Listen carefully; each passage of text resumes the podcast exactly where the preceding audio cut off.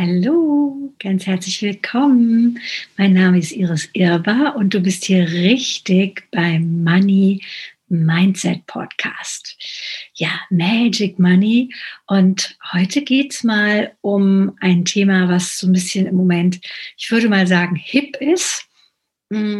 Mm, kommt auch so aus der Ecke der Minimalismus-Szene. Also ganz oft wird es damit äh, auch kombiniert oder viele Menschen leben diese beiden. Und heute geht es um Frugalisten. Vielleicht hast du das Wort ja schon mal gehört oder denkst jetzt, äh, was denn das? Was ist ein Frugalist?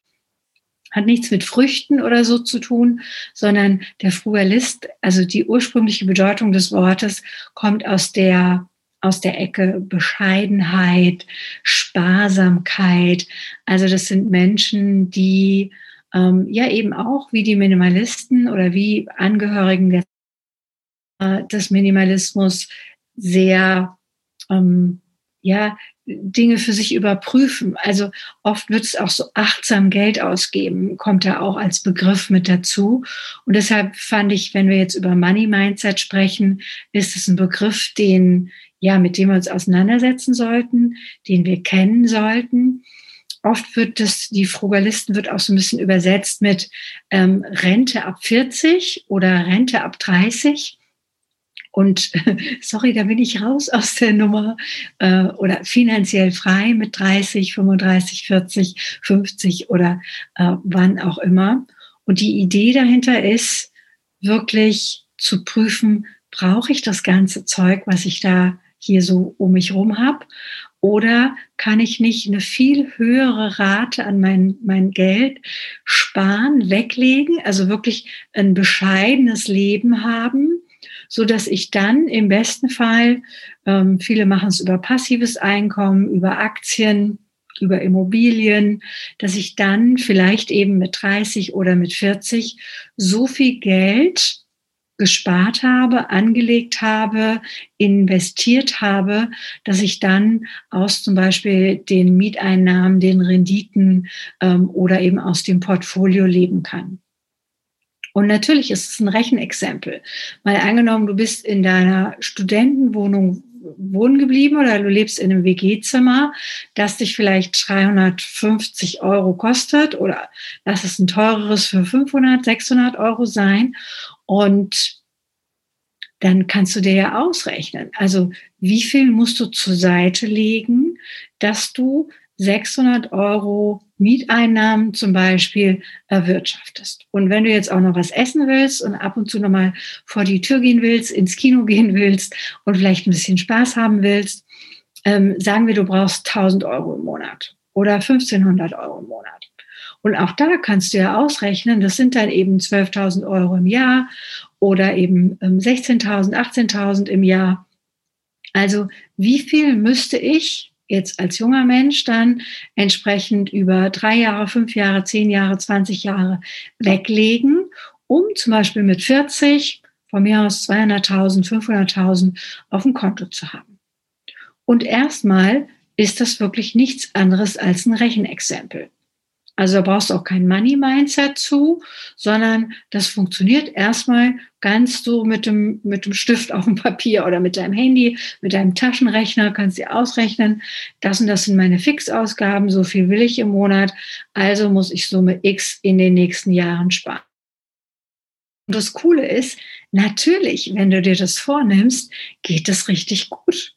Ja, es gibt Leute, die sparen locker 1000, 2000, 3000 Euro im Monat und investieren das Geld dann gleich von mir aus in ETFs, ja, also Dinge, die automatisch ähm, immer weiter kaufen und oder Anlage, Anlageformate, die du wie so eine Art Sparplan oder früher hieß das Fondssparen, ja, die dann entsprechend weiterlaufen.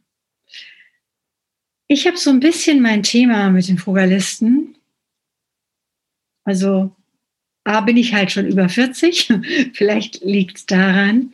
Um, ähm, und B frage ich mich, ja, als, als einzelner Mensch kann ich das noch gut, gut vielleicht als Single oder auch, wie gesagt, wenn ich vorher halt Studentin war und dann von mir aus meinen ersten Job habe und lege immer noch aber wirklich diese, diese Differenz weg und lebe noch so wie in meinem Studentendasein, ähm, dann kann das gut funktionieren. Und auch wenn ich alle möglichen Sachen verkaufe, von mir aus meine Küchenmaschine, mein Auto, ähm, all das, wo ich mir vielleicht mal meinen großen Fernseher, den ich vielleicht doch gar nicht brauche, weil ich eh auf dem, auf dem Tablet irgendwas gucke.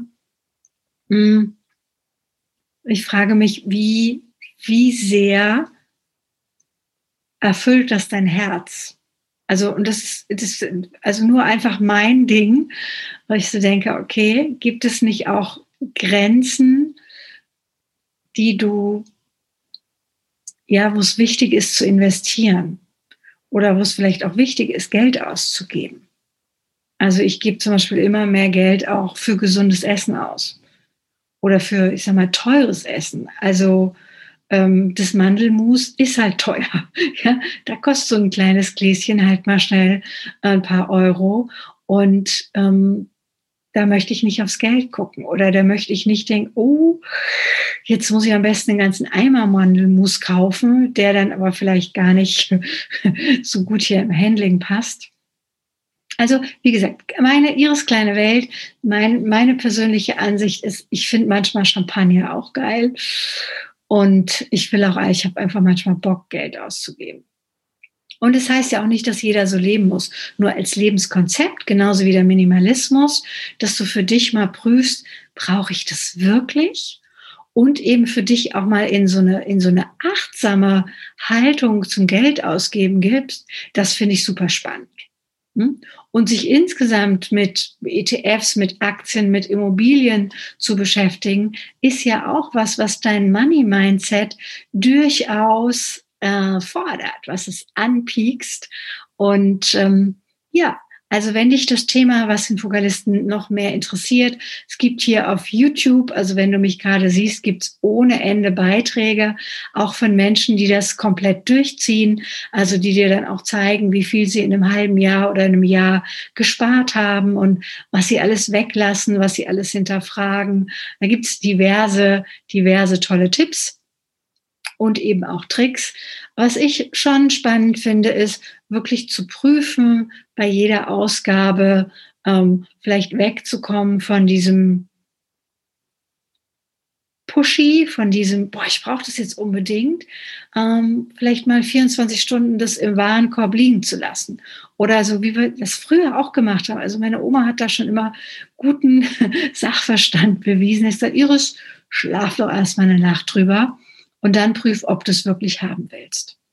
Und klar, sparen als Prinzip, um sich auf etwas zu freuen, natürlich ist es cool. Und natürlich ist es auch sowas wie die, die Belohnung im Nachgang ist größer als der vielleicht im Moment aktuell kurze Genuss.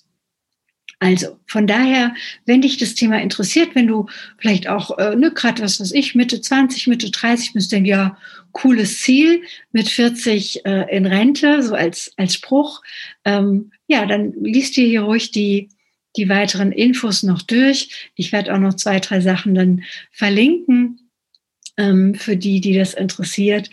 Und ansonsten achtsames Geld ausgeben, das finde ich eine gute Idee dabei. Und ja, bleib entspannt mit deinem Geld. Bis bald.